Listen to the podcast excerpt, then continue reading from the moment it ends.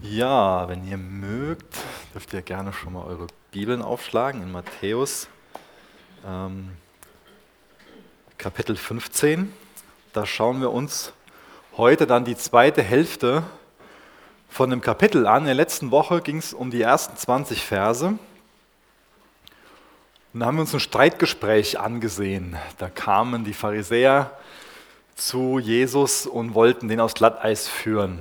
Das hat nicht so ganz so gut funktioniert, sondern Jesus hat ihnen gezeigt, dass äh, die Art und Weise, wie sie mit dem Wort Gottes umgegangen sind, wo sie von sich geglaubt haben, es ist so toll, wie wir mit dem Wort Gottes umgehen, dass das daneben war, dass sie schlussendlich das Wort Gottes gebrochen haben, gegen Gottes Gesetze verstoßen haben. Und dann hat Jesus über sie gesagt, dieses Volk ehrt mich mit den Lippen, aber ihr Herz ist weit entfernt von mir.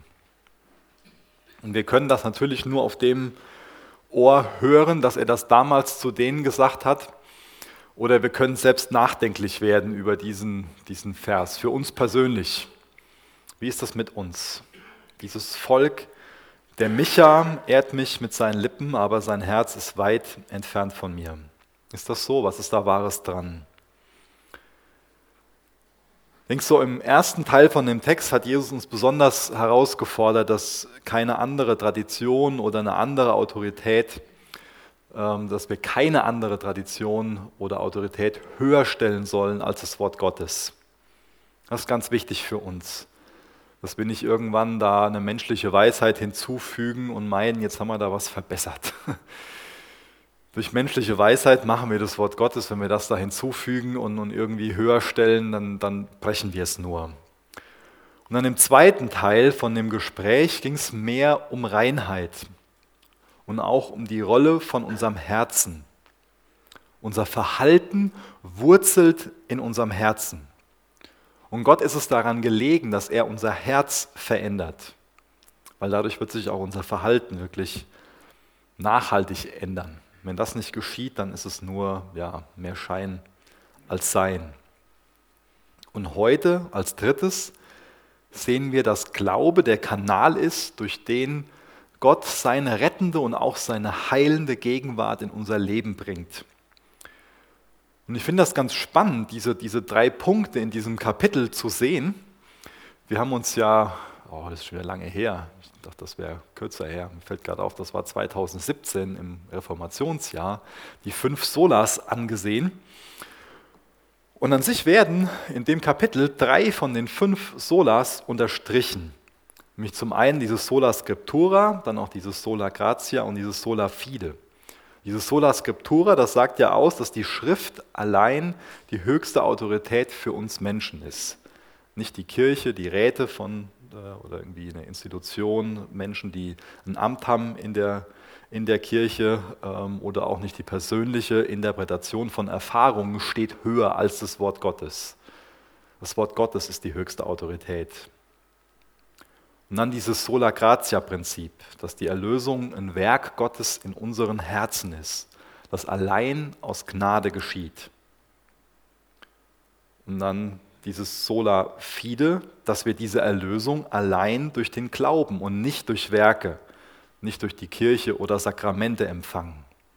Und den dritten Punkt, den schauen wir uns jetzt an, ab Vers 21. Matthäus 15, ab Vers 21. Und Jesus ging von dort weg und zog sich in die Gegenden von Tyrus und Sidon zurück. Das ist jetzt im Dienst von Jesus ein ganz entscheidender Wendepunkt.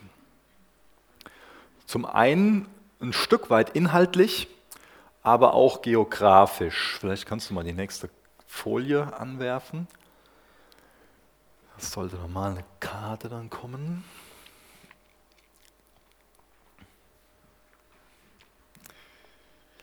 Auf jeden Fall wandert er jetzt so zwischen 70 und 80 Kilometer weiter. Ähm, letztes Mal haben die sich so in dem Gebiet befunden und dann gehen sie hoch nach Tyros, Sidon, sehen wir, dass das Hafenstädte sind.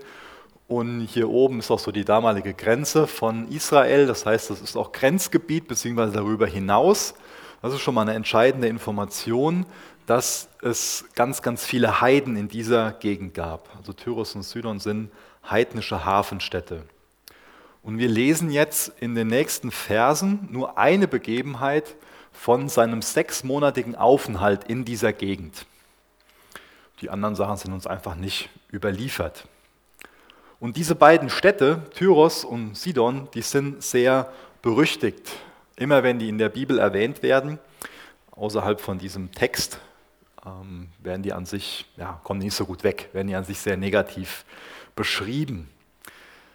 Sind sehr bekannt für ihre Götzenverehrung und dadurch, dass es Hafenstädte sind, da viel Handel ist, sind die auch, ähm, haben die sehr viel Reichtum und die sind auch dafür bekannt, dass sie ihre Macht und auch ihren Reichtum ähm, missbrauchen. Und dafür werden die getadelt. In Ezekiel 28 lesen wir davon, dass ihr König von sich behauptet hat, Gott zu sein. Diese Städte, das sind so zwei Hochburgen von dieser Ablehnung von Jahwe. Ein Inbegriff von so einem reuelosen Volk. Von einem Volk, das es ganz massiv ablehnt, sich damit zu konfrontieren, dass man seinem Schöpfer gegenüber rechenschaftspflichtig ist und ihm zur Ehre leben sollte. So eine ganz perverse Sache, die dort stattgefunden hat, waren Säuglingsopfer. Vers 22. Und siehe, eine kananäische Frau, die aus jenem Gebiet herkam, schrie und sprach, Erbarme dich meiner, Herr, Sohn Davids. Meine Tochter ist schlimm besessen. Jesus geht jetzt also mit seinen Jüngern an diesen harten, kalten und auch gottlosen Ort. Und während sie dort sind, begegnet ihnen diese kanaanäische Frau. Die Kanaaniter, das ist jetzt das Volk, was vor der Landnahme ähm, von dem Land Israel durch die Juden dort gelebt hat.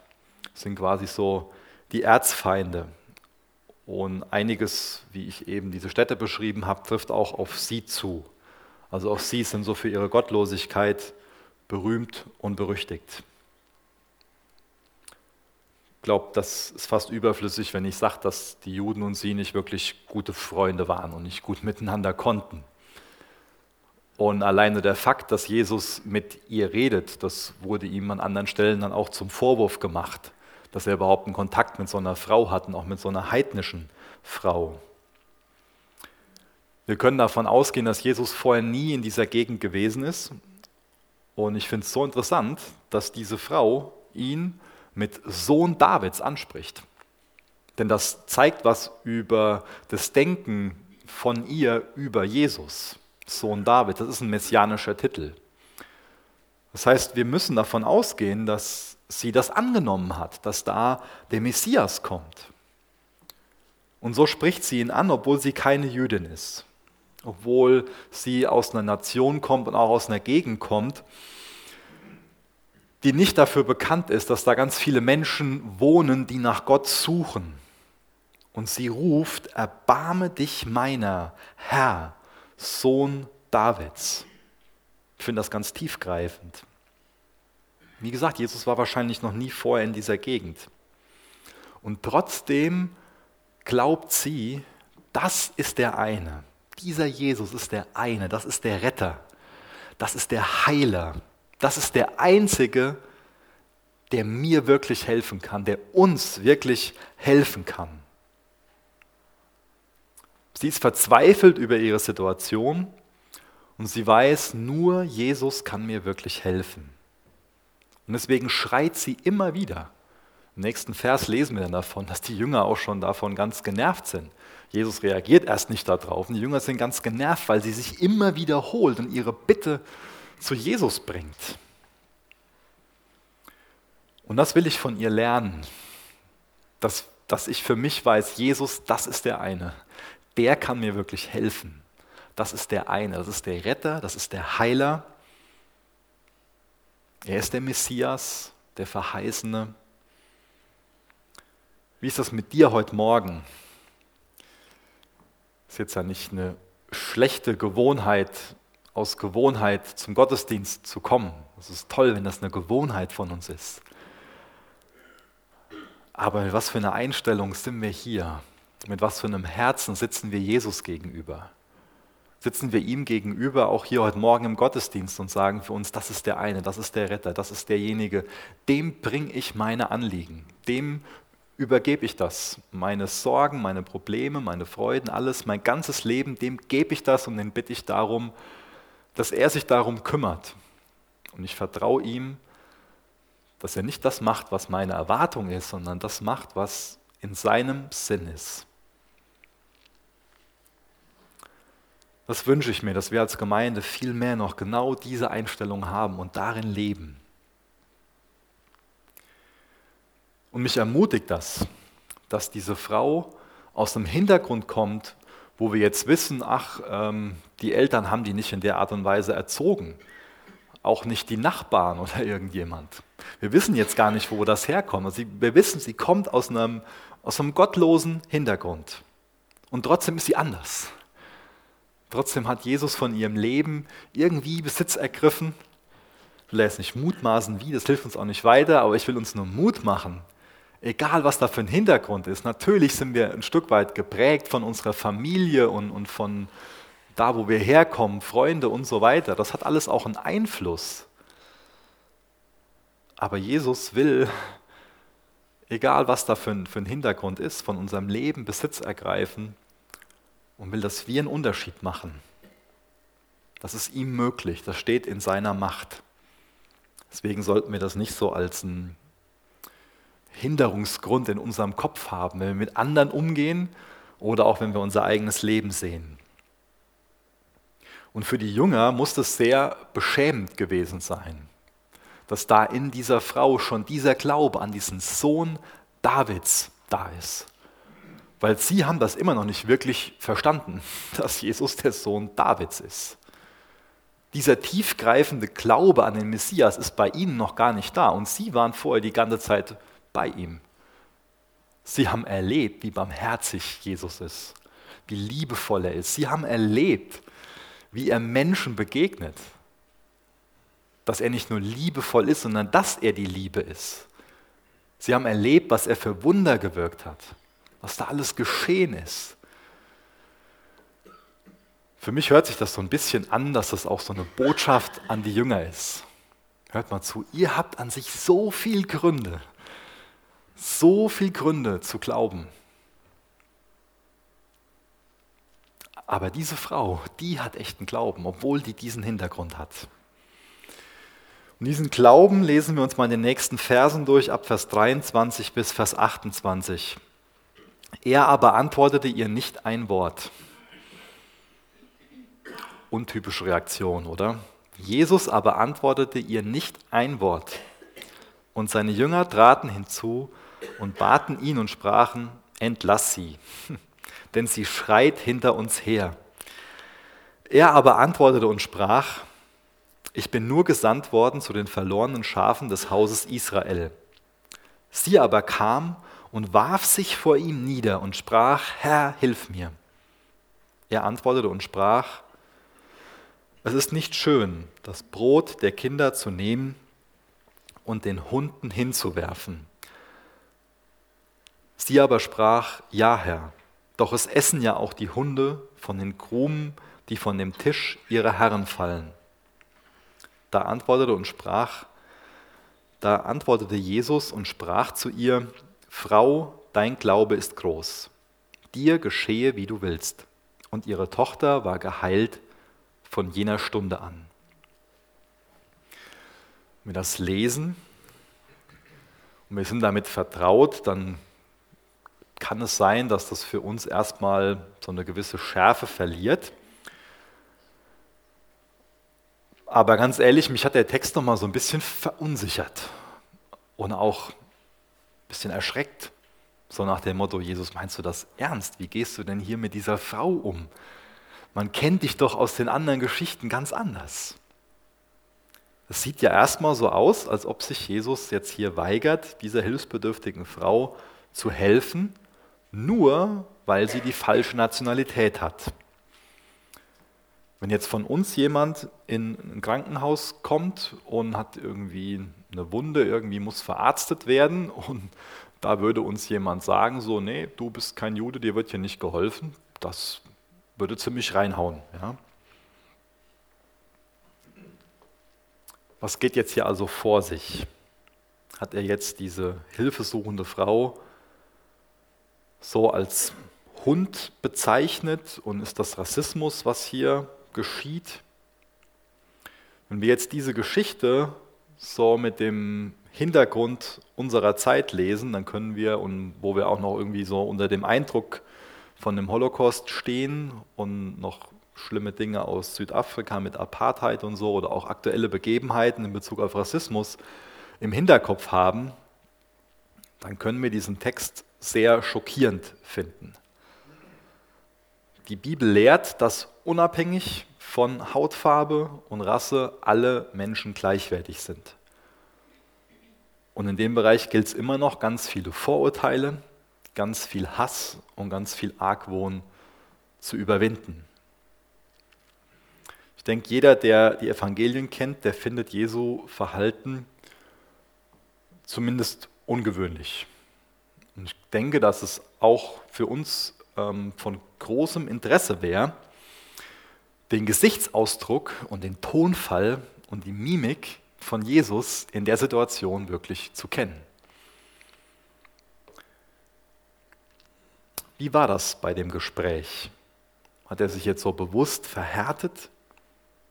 Ließ den dieses von einem Dämon geplagte Mädchen wirklich kalt? Und ich denke, wenn wir ganz viele andere Geschichten als Hintergrund kennen, dann können wir diese Möglichkeiten getrost ausschließen. Wenn wir wissen, dass Jesus voller Barmherzigkeit ist, dass er ein weiches Herz hat, dass Jesus voller Mitgefühl ist. Wenn wir uns mit den Evangelientexten beschäftigen, dann sehen wir an ganz, ganz vielen Stellen, dass es Jesus oft um was Größeres geht, als das, was da direkt augenscheinlich für uns ist. Also das, was da direkt so für uns ähm, klar ist, sichtbar ist. Dieser Text, der hat ganz viel Tiefgang. Und oberflächlich betrachtet, da kann man meinen, dass Jesus diese Frau schlecht behandelt, vielleicht sogar beleidigt. Aber wenn wir die Geschichte wirklich zu Ende lesen, dann sehen wir, wie Jesus so diesen wunderbaren, diesen, diesen wunderschönen Glauben dieser Frau sichtbar macht. Und wir sehen dann auch, dass es hier nicht nur um eine Diskussion oder um, um ein Gespräch von dieser kananitischen Frau und Jesus geht, sondern das lehrt uns heute noch was und das lehrt die Jünger etwas. Bis heute ist sie ein Vorbild für echten Glauben, wo wir hoffentlich heute Morgen hier rausgehen und ermutigt sind, dass wir selbst im Glauben wachsen, dass unser Glaube mehr dem Glauben von dieser Frau gleicht. Es ist wichtig, dass wir verstehen, dass Jesus hier nicht ethnischen Fanatismus gegen Heiden demonstriert, sondern dass er aufzeigt, dass es heilsgeschichtliche Privilegien für Israel gibt. Hier ist also, wie gesagt, was Größeres im Spiel. Ich denke, viele von euch kennen so 3D-Filme. Und viele haben auch schon mal ähm, zumindest eine Zeit lang so einen 3D-Film gesehen, ohne eine Brille aufzuhaben dann wirkt das alles etwas unscharf und macht nicht wirklich Sinn. Dann fragt man sich, hey, äh, das soll es jetzt sein? Es geht auch irgendwie mit einer besseren Bildqualität. Aber wenn man die Brille aufsetzt, ist man plötzlich mit im Geschehen. Und ich denke, wir sollten heute Morgen so eine Brille aufziehen, damit dieser Text nicht unscharf ist und für uns dann so, uh, macht nicht wirklich Sinn, und wenn wir die richtige Brille aufziehen, sind wir auch mit im Geschehen. Ich denke, das ist bei ganz vielen Bibeltexten so, dass es wichtig ist, eine Brille in Form von vielleicht alttestamentlichen Informationen, dem Zusammenhang ähm, von den Texten und so aufzuziehen. Deswegen, wenn wir meinen, dieser Text macht für uns überhaupt keinen Sinn, der ist ja voll im Widerspruch zu anderen, ist das mal vielleicht ein hilfreicher Gedanke. Welche alttestamentlichen Informationen sollte ich noch als Brille aufziehen? Inwieweit sollte ich den Kontext, den Zusammenhang hier beachten? Da gibt es jetzt verschiedene Linsen, die man da aufziehen sollte, damit das mehr Sinn macht. Und eine Brille, die ich uns heute Morgen aufziehen will, die ist 1. Mose 12. Das ist die Berufungsgeschichte von dem Abraham. Ich werde das jetzt werde gar, ne, gar keine Verse daraus vorlesen, sondern das nur nennen als ähm, quasi Grundlage, um diesen Text gut verstehen zu können. Aber da wird Abraham berufen und da bekommt er das Versprechen, dass aus ihm eine Nation entstehen wird, dass sich Gott ein Volk zu seinem Eigentum bilden wird, dass aus einer Familie eine Nation ersteht, entsteht und dass er diese Nation segnen wird und durch diese ganze Nation die ganze Welt segnen wird. Und das ist wichtig, das heilsgeschichtlich zu verstehen. Wie gesagt, es gibt diese Heilsgeschicht, heilsgeschichtlichen Privilegien für das Volk Israel. Das ist das Volk, was sich Gott zum Eigentum erwählt hat. Erst erschafft sich Gott da eine Familie, seine Kinder. Wir wissen ganz viel aus dem Alten Testament darüber, wie, wie er mit ihnen gegangen ist, wie sie mit ihm gegangen sind. Und jetzt ist Jesus auf diese Erde gekommen und begegnet zuallererst den Juden. Und wir wissen aus anderen Stellen, dass dann später die Heiden quasi in diesen Ölbaum mit hineingefropft worden sind. Dass wir in seine Familie mit aufgenommen werden als seine adoptierten Kinder. Aber der Heilsplan Gottes sieht nun mal so aus, dass es eigentlich die Aufgabe von dem Volk Israel ist, dann dem Rest diesen Messias zu verkünden. Jesus hält sich hier an den Plan von seinem Vater. Zuerst das Volk Israel und dann die Heiden. Und deswegen habe ich am Anfang gesagt, ist das so ein, so ein Wendepunkt, weil man an diesem Punkt sieht, dass jetzt dieser Punkt von diesem Heilsplan erreicht ist, wo nach und nach die anderen mit reingenommen werden. Schlussendlich dann Pfingsten, Geburtsstunde der Gemeinde, Paulus dann auch als Apostel. Das heißt, jetzt gilt das Evangelium allen Nationen. Für uns ist es wichtig zu verstehen, dass es überhaupt erstmal reine Gnade ist, dass sich Jesus dem Volk Israel zuwendet. Und als zweites ist es auch reine Gnade, dass er sich dem Rest, dass er sich auch uns zuwendet.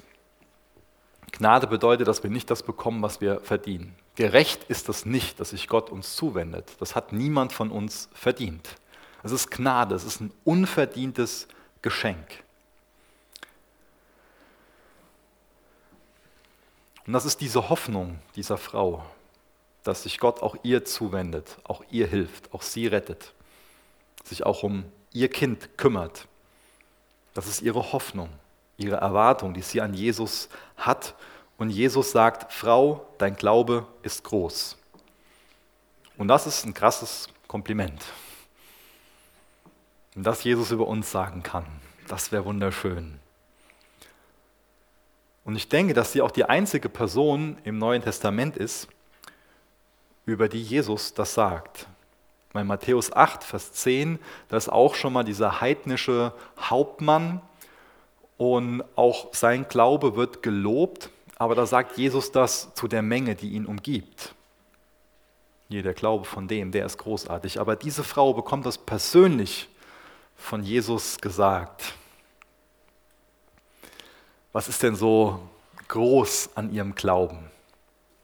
Ich denke, ein Aspekt von ihrem Glauben ist, dass er demütig ist.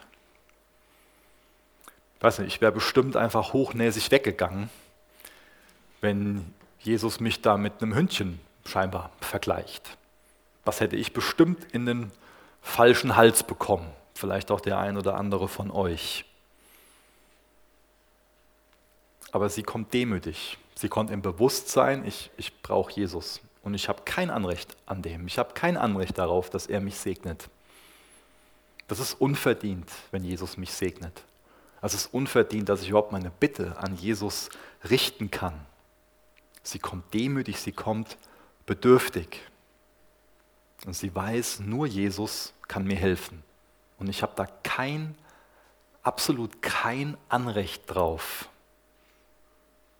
Das ist ein Aspekt, der ihren Glauben groß macht. Sie ist demütig und nicht stolz. Stolz macht aus Engeln Dämonen. Augustinus hat mal gesagt, dass Stolz des Teufels liebste Waffe ist, um den Menschen von Gott und seiner Hilfe zu trennen. Ich denke, damit hat er recht. Stolz versteift unsere Knie, damit wir uns nicht beugen. Stolz knebelt auch unsere Stimme, damit wir nicht demütig zu Gott sprechen. Ihr Glaube ist demütig und ihr Glaube ist ausdauernd und beharrlich. Sie ließ sich nicht dadurch entmutigen, dass Jesus erstmal gar nicht reagiert hat. Das kann ja für uns auch schon mal eine Sache sein, die uns entmutigt. Wir haben ihm was genannt, immer wieder auch zu ihm ausgerufen, waren auf unseren Knien, haben gesagt, Jesus, du siehst doch die Situation, das kann uns entmutigen. Ihr war das keine Entmutigung. Sie ist also so hartnäckig am Ball geblieben. Und das, was sie da als eine Beleidigung hätte ansehen können, hat sie schlussendlich zu einer Tür gemacht, die sich für den Glauben geöffnet hat. Sie hat eine echt tolle Einstellung, von der will ich lernen. Ihr Glaube war auch bedrängend. Ich weiß nicht, ob man das sagen kann. Ich hoffe, das macht Sinn. Sie hat Jesus bedrängt. Immer wieder bekannt, ich brauche Hilfe, ich brauche dich. Und ich verdiene das nicht. Ich denke, auch das ist ein Schlüssel im Gebetsleben. Und sie hat einen stellvertretenden Glauben gehabt. Sie ist voll Liebe für ihre Tochter, hat die Last von ihrer Tochter zu ihrer eigenen Last gemacht. Und wenn wir uns das durchlesen, dann hat sie Jesus nicht gesagt, Jesus, hilf meiner Tochter, sondern sie hat gesagt, Jesus, hilf mir. Sie hat das Problem von ihrer Tochter, das Bedürfnis, die Not von ihrer Tochter wirklich zu ihrem eigenen gemacht. Das heißt, da stecken auch ganz viele Fürbitte-Lektionen für uns drin, dass wir auch das Problem von anderen, die Not von anderen, wenn wir da Fürbitte leisten wollen, das wirklich auch zu unserem Problem machen dürfen. Herr, hilf mir. Und ihr Glaube war vertrauensvoll. Ihr geht es jetzt nicht darum, dass sie ein ausgefallenes Festmahl bekommt, sondern sie, ihr geht es um ein Krümel, wie wir gelesen haben. Sie weiß im Glauben, dass Jesus so viel Macht hat, dass, für ihn, dass es für ihn so ein Krümel ist, die Tochter zu heilen. Und auch dann, als Jesus ihr sagt, dass ihre Tochter geheilt ist, das war ja auch eine, eine Fernheilung, eine Fernbefreiung, auch dann geht sie wieder im Glauben. Sie hätte ja auch irgendwie hergehen können und sagen können, so jetzt musst du mit uns nach Hause kommen, das will ich jetzt sehen, das glaube ich noch nicht. Sondern die kommt im Glauben und sie geht im Glauben. Ein großartiger Glaube, den diese Frau hat. Sie fing nicht an zu diskutieren und hat gesagt, Jesus, du darfst mich keinen kleinen Hund nennen. Sondern es war, als ob sie da Jesus gesagt hat, ich verlange nicht Teil von der Familie zu werden, zu einem, zu einem Kind zu werden, sondern ich will nur so einen Krümel, den deine Kinder nicht haben wollen. Und das finde ich erschreckend, wie viele Krümel wir im Matthäus-Evangelium noch sehen werden, die Kinder, das, das Volk Gottes nicht haben will. Und auch da geht es mir jetzt nicht darum zu betonen, wie schlecht die Juden damals waren, sondern ich will das auf mich persönlich anwenden. Gibt es da Dinge in meinem Leben, die Gott für mich bereithält, die ich einfach nicht haben will? Die für mich so Krümel sind, die ich wegwerfe. Dabei ist es was, was von Gott kommt, was mich segnen soll. Ich begegne immer wieder Personen, die mit Gedanken kämpfen, dass sie nicht zu den Auserwählten gehören bestimmt der ein oder andere von euch auch schon mal gehört, dass es da Personen gibt, die eine Not damit haben. Aber das finde ich auch total ermutigend an dieser Frau, dass sie auch zu dem Zeitpunkt eigentlich hätte wissen sollen, ja, ähm, wenn sie gut mit der Religion, mit dem Judentum vertraut gewesen wäre, dass das so jetzt das jetzige Heilszeitalter ist und dass sie eigentlich momentan noch gar nicht zu den Auserwählten gehört. Klar gibt es ja diese Verheißungen aus dem Alten Testament, dass es schlussendlich dann alle sind, aber Ich sage das, um zu betonen, sie hätte diesen Gedanken haben können, aber sie hat ihn nicht gehabt. Sie kommt einfach zu Jesus und betet, Herr, hilf mir, Herr, erbarme dich meiner. Und dazu will ich dich einladen, dass du genau dasselbe tust. Wir wissen aus anderen Bibelstellen, dass Jesus will, dass alle Menschen gerettet werden und zur Erkenntnis der Wahrheit kommen. Und wer mit dieser Einstellung kommt, dass Jesus der Messias ist und den Glauben hat, Herr, erbarme dich, das drückt ja aus, ich verdiene das nicht, gerettet zu werden, sondern das ist allein aus Gnade. Herr, erbarme dich meiner. Wenn du das betest, dann bist du gerettet. Und mit dem gleichen Herz, mit der gleichen Einstellung sollten wir jede weitere Bitte vor Jesus bringen. Wir haben das nicht verdient, dass Jesus sich in der Art und Weise um unsere Kinder kümmert oder um uns oder irgend. Das muss Jesus nicht. Aber er ist barmherzig. Er erbarmt sich gerne. Sohn Davids, erbarme dich meiner. Und das macht Jesus. Er antwortet dann auf diese Bitte, auf, auf dieses Flehen. Er ist barmherzig und er heilt ihre Tochter. Wir sehen hier also auch diese grenzenlose Barmherzigkeit Gottes. Diese Frau ist keine Jüdin, sie stammt nicht aus dem Volk, sondern aus dem Volk Gottes, sondern sie, sie stammt aus einem, aus einem anderen Volk. Aus so einem Volk, was ganz böse Übel praktiziert hat. Ich habe das eben schon mal benannt mit diesen Säuglingsopfern. Und man könnte jetzt ja auch gut hergehen und sagen, ja, so ein Volk, was die eigenen Kinder opfert und umbringt, die sind doch selbst dafür verantwortlich, wenn dann die anderen Kinder mit Dämonen besessen sind. Die können das ja selbst über sich gebracht haben. Könnten wir uns jetzt an einen Ort stellen und richten, was uns nicht zusteht. Aber wir wissen, Jesus hat Erbarmen mit ihr. Keiner von uns verdient die Barmherzigkeit Gottes. Abgesehen von der Barmherzigkeit und auch von der Güte und der Gnade Gottes müssten wir uns genauso fühlen wie diese Frau, außerhalb von dem Segen Gottes, alleine mit unseren Bitten um Hilfe. Unsere Bitten um Hilfe bleiben unbeantwortet. Wir sind ohne irgendwie eine Hoffnung, dass wir am Tisch des Herrn empfangen werden.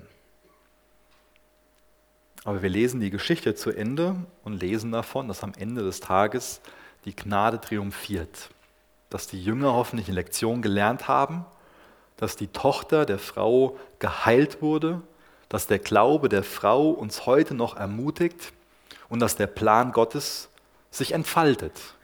Und dann wird uns das zu einer Ermutigung. Aber zuerst können wir da dran hängen an dem Text und meinen, Jesus, was machst du denn da? Jesus weiß, was er tut. Und genauso kann es uns in unserem Leben auch schon mal gehen, dass wir meinen, Gott hört gerade nicht und Gott ist nicht mehr zugewandt. Und, und ja, vielleicht können wir an Dingen, und ja, Dinge haben das Potenzial, das will ich sagen, dass wir daran verzweifeln. Aber das finde ich an dieser Geschichte so ermutigend, dass es da ein Weg ist, den Gott in seiner Weisheit mit denen geht und genauso ist es auch mit uns. Gott geht in seiner Weisheit einen Weg mit uns. Auf dem Weg muss das nicht immer alles total viel Sinn ergeben. Wir sind halt Menschen, wir können das nicht alles verstehen. Aber so sieht es jetzt hier am Ende des Tages aus. Und diese Frau hat am Ende des Tages einen Glaube, der geläutert wurde. Und das ist viel, viel mehr wert als vorher eine, eine Sache, die entmutigen kann. Ihr Glaube ist danach geläutert. Und das ist so kostbar. Wir lesen in Vers 29 weiter. Und Jesus ging von dort weg und kam an den See von Galiläa. Und als er auf den Berg gestiegen war, setzte er sich dort.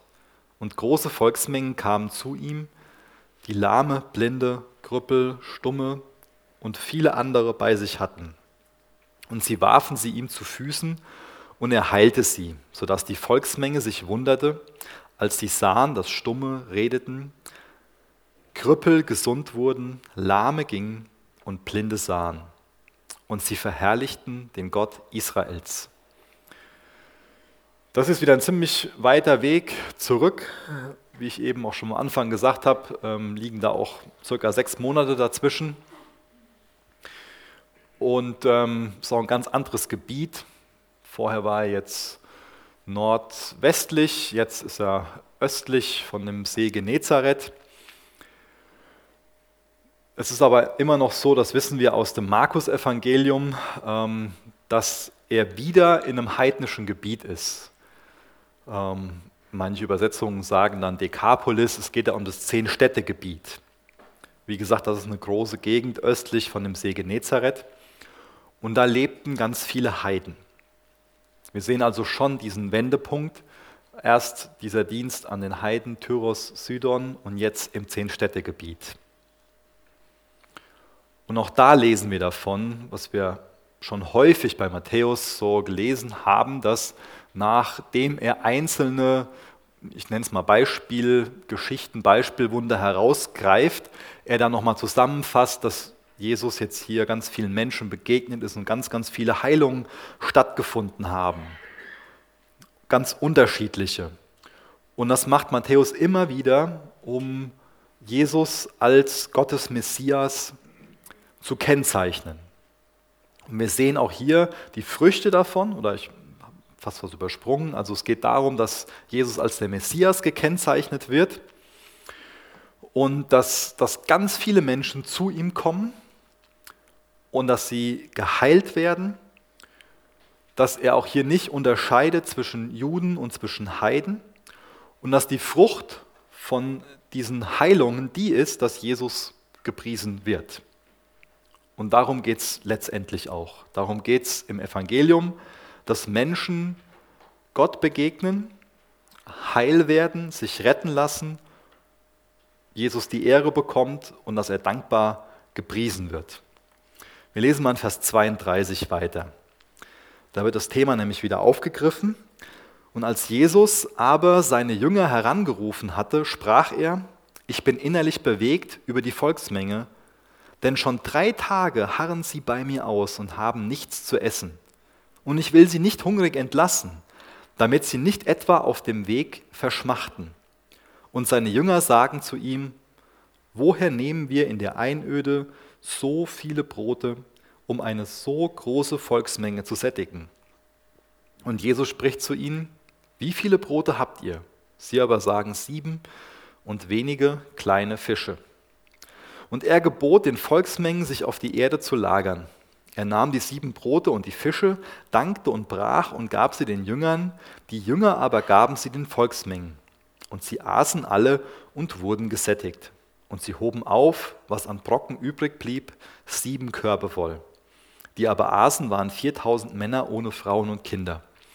Und als er die Volksmengen entlassen hatte, stieg er in das Boot und kam in das Gebiet von Magadan. Das ist jetzt also so dieser dritte Teil von unserem Abschnitt. Und vielleicht fragt sich der ein oder andere, ähm, ob es da nicht vor kurzem schon mal drum ging.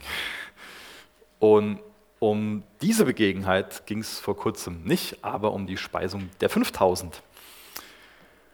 Und ich denke, es gibt zwei gute Gründe, warum der Matthäus jetzt nochmal eine Geschichte aufgreift, die schon mal passiert ist. Also ich das sind zwei verschiedene Begebenheiten, ist wichtig. Aber hätte es nicht gereicht, dass Matthäus das einmal beschreibt. Ich finde, an dem Verhalten von den Jüngern sehen wir, sind verblüfft, dass ähm, sie vielleicht schon wieder vergessen haben, was Jesus da gemacht hat. Vielleicht ist es ein Grund, warum der Matthäus das erwähnt, weil auch wir in derselben Gefahr stehen, dass wir Gottes Treue in unserem Leben erlebt haben, dass er sich als jemand erwiesen hat, der sich, ja, der uns ganz viel Fürsorge entgegenbringt, der uns versorgt und dass wir das aus dem Auge verlieren, dass wir das vergessen. Muss gar nicht viel Zeit dazwischen liegen. Ungeduldig macht Jesus das gleiche Wunder. Und außerdem passt dieses Thema ähm, in die Entwicklung von diesem Kapitel. Das große Thema von dem Kapitel ist ja, in Jesus wendet sich Gott der ganzen Welt zu. Zuallererst den Juden, dann auch den Heiden. Zuallererst kam die Speisung von den 5000, primär Juden, jetzt die Speisung von den Heiden. Und weil es da ja in Kapitel 14 schon mal drum ging, werde ich jetzt weniger was zu dem Wunder sagen, sondern mich eher auf die Unterschiede beziehen. Zum einen sind das hier unterschiedliche Orte. Das eine war Bethsaida, dann sind wir jetzt in der Dekapolis. Das eine Wunder war primär an Juden, das andere Wunder ist primär an Heiden. Das eine dauert einen Tag, das andere drei Tage. Es ist auch eine andere Jahreszeit. Wir lesen da von einem Frühling, weil da grünes Gras ist und das andere im Sommer. Erst sind das 5000 Männer plus Frauen und Kinder, dann sind es 4000 plus Frauen und Kinder, sieben Brote und ein paar Fische anstatt fünf Brote und zwei Fische, sieben Körbe, die übrig bleiben, anstelle von zwölf Handkörben. Hier geht es also primär um eine unterschiedliche Nation, da habe ich eben schon was zu gesagt, und dann um unterschiedliche Zahlen. Es ist auffällig, dass hier viele unterschiedliche Zahlen vorkommen. Ich weiß jetzt nicht, wer sich von euch daran erinnert, als ich den Stammbaum von Jesus ganz am Anfang von dem Matthäusevangelium ausgelegt habe, aber auch da hat sich der Matthäus schon ähm, dieser jüdischen Zahlensymbolik bedient. Und ich kann mir vorstellen, dass Matthäus das jetzt wieder macht. In dem Bereich Zahlensymbolik wird viel Unsinn geschrieben, aber ich denke, dass das hier ähm, sinnvoll ist, das zu erwähnen und keine nutzlose Spekulation ist. Die gibt es tatsächlich in dem Bereich. Die Speisung der 5000 kommt ja zuerst. Und in dem Bericht ist dann die Rede von diesen zwölf Handkörben voll mit Resten. Hier lesen wir von diesen sieben Körben. Die zwölf ist ganz oft ein Hinweis auf die zwölf Stämme Israels. Die Zahl sieben ist weithin bekannt, eine Zahl für diese göttliche Vollkommenheit. 5000, 1000 steht für eine große Menge. An ganz vielen Stellen der Bibel steht 1000 für eine große Menge.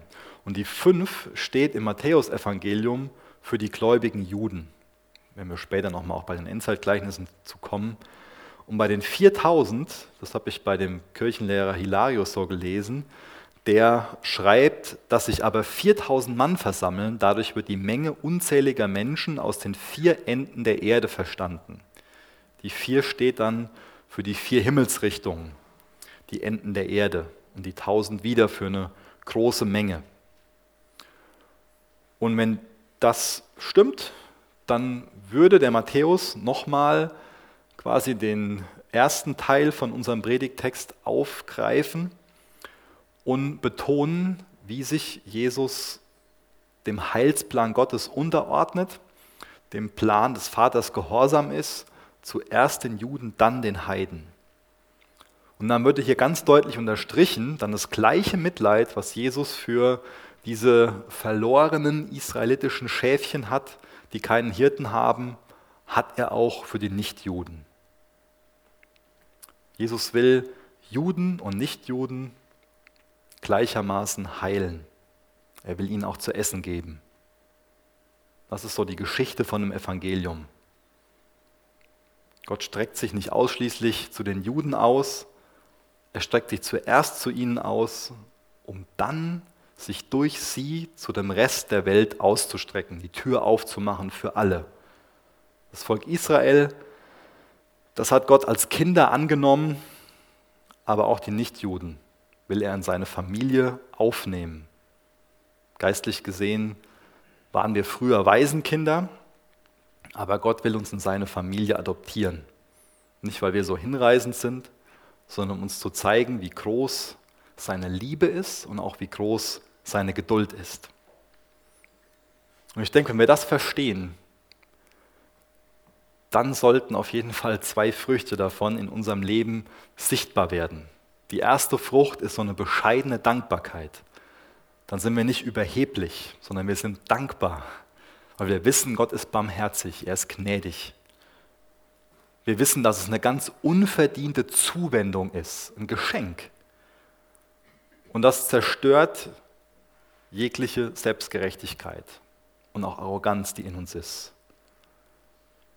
Und wenn das doch in uns vor, hervorkommt, diese Selbstgerechtigkeit und Arroganz, dann werden wir durch dieses Bewusstsein wieder Buße tun von dieser Einstellung und eine bescheidene Dankbarkeit entwickeln. Wir halten also die Bälle flach und halten uns an Gottes Güte fest. Und als weitere Frucht öffnen wir die Tür für Außenstehende. Wenn wir selbst für uns wissen, dass wir Außenstehende sind, denen sich Gott unverdientermaßen zugewendet hat, dann wenden wir uns auch Außenständigen zu, haben Liebe für sie. Da sollten wir für beten. Noch ein weiterer Gedanke zum Abschluss. Ich finde das spannend, dass dieses Wunder, diese Brotvermehrung, die Speisung der 5000, so der Abschluss von Jesu Wirken in Galiläa ist. Dann lesen wir jetzt von dieser Speisung der 4000, ist so der Abschluss von seinem Wirken an den Heiden oder im heidnischen Gebiet. Und vor, ähm, vor dem Kreuz lesen wir auch davon, dass er mit seinen Jüngern das Abendmahl nimmt.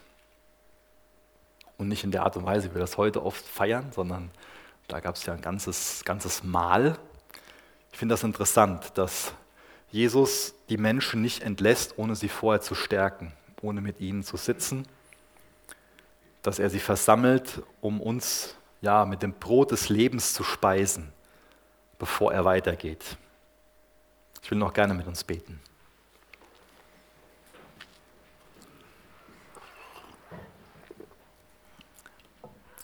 Jesus, danke, dass du uns barmherzig bist, dass du dich uns zuwendest. Danke, dass du unser ganzes Leben im Blick hast.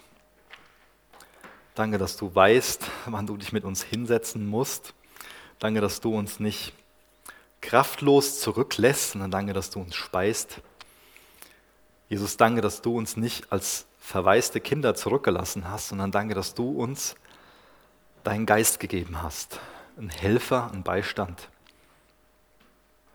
Hilf du uns viel mehr in der Abhängigkeit von deinem Geist zu leben Hilf du uns viel mehr, es deinem Geist zu erlauben, uns ganz zu erfüllen. Gib du uns viel mehr diesen Glauben dieser Frau, die weiß, wie bedürftig sie ist, die dich immer wieder bittet.